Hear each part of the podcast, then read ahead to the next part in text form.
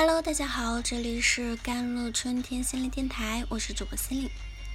今天跟大家分享的文章叫做《面对恐惧的事物，如何调动积极情绪》。面对恐惧的事物，你会怎么做？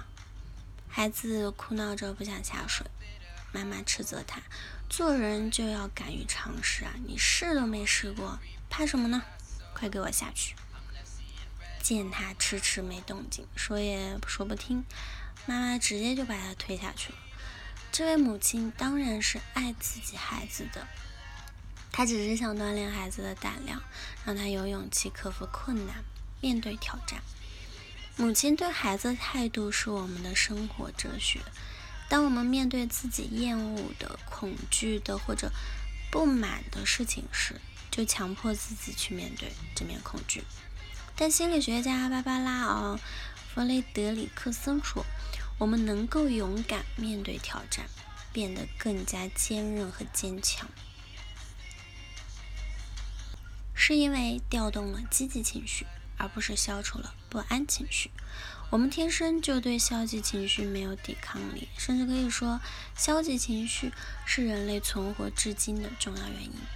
但积极情绪有什么作用呢？”积极心理学家发现，积极情绪可以提升思维的活跃度，提高心理韧性，而且受积极情绪的影响，周边的环境、人际关系都会悄悄发生变化，间接的建构了资源。需要注意的是，积极情绪是脆弱的，它很容易就被一点不愉快的事情扑灭，所以培养积极情绪比处理消极情绪。其实更耗精力，刷短视频啊、喝奶茶等等啊，身体上的快感更接近于消极情绪，引诱着你沉迷，因为它把你的目光局限在眼前的欲望里，满足你此刻的需求，获得及时的回报，并没有扩展你的思维认知。换句话说，消极情绪带来消极思维，解决眼前的问题；积极情绪带来积极思维。解决长远问题，那么具体怎么做？是否要消除消极情绪呢？当然不是。如前文所说的，适当的消极情绪有助于保护我们免受伤害，是我们生存下来的重要反应机制。我们主要做的是降低不妥当的、莫名其妙的消极情绪。策略一，我们可以用三种方法降低消极情绪啊。第一。反驳消极思维，打破思维犯处。嗯，当消极情绪侵占大脑，我们思考问题问题时，经常会陷入两大误区：往坏处思考问题，不停的想着坏的方面，而且越想越坏。第二，先拆除消极的地雷，植入积极元素。消极情绪的产生，通常不是因为遭遇了不幸的事情，更可能是。我们把它往坏处想，心理学将其称之为消极的解释风格。我们要改变它，从积极的解释角度来考虑问题。第三，调整对媒体信息的摄入。如果平时看的太多负面信息、视频啊、文章啊，也会改变我们的思维，更容易受消极情绪的影响。因此，需要调整自己的阅读偏好。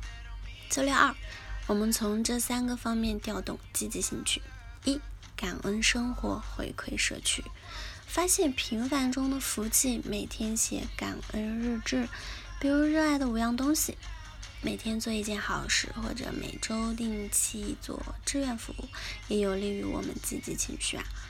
第二，保持良好互动，不要过度解释。我看过有一类人。特别喜欢解释别人的善意，比如他会说：“为什么他愿意帮助你，还不是希望你之后会帮他回他吗？”人都是自私的，有目的的。或者说：“你要小心，他送了你这个礼物，不知道要求你办什么了。”任何善意的举动都落入了人的劣根性、理性的圈套。为什么要解释啊？人际关系本来就是互惠互助的过程。第三，冥想和体会生活，有意识的关注。日常的冥想就是帮助我们平复情绪，获得宁静。感受喜悦的重要途径。还有其他的，如找到擅长的事情，发挥优势，构想美好未来的。具体回顾，真正的幸福要找到你的优势。策略三，我们还可以建立积极情绪档案袋，给十种积极情绪啊分别建档，包括喜悦、感激、宁静、兴趣、希望、自豪、逗趣、激励、敬佩和爱。把引起积极情绪的事物纪念品放到一起啊，比如有照片啊、信件啊、名言啊、歌曲、视频等，还可以做成相册、手账，在需要时拿出来认真回忆，调动积极情绪。这样做的最终目标，调整生活积极率，即积极情绪啊、消极情绪啊，使其高于三比一。生活是一块交织着心理优势、心智习惯。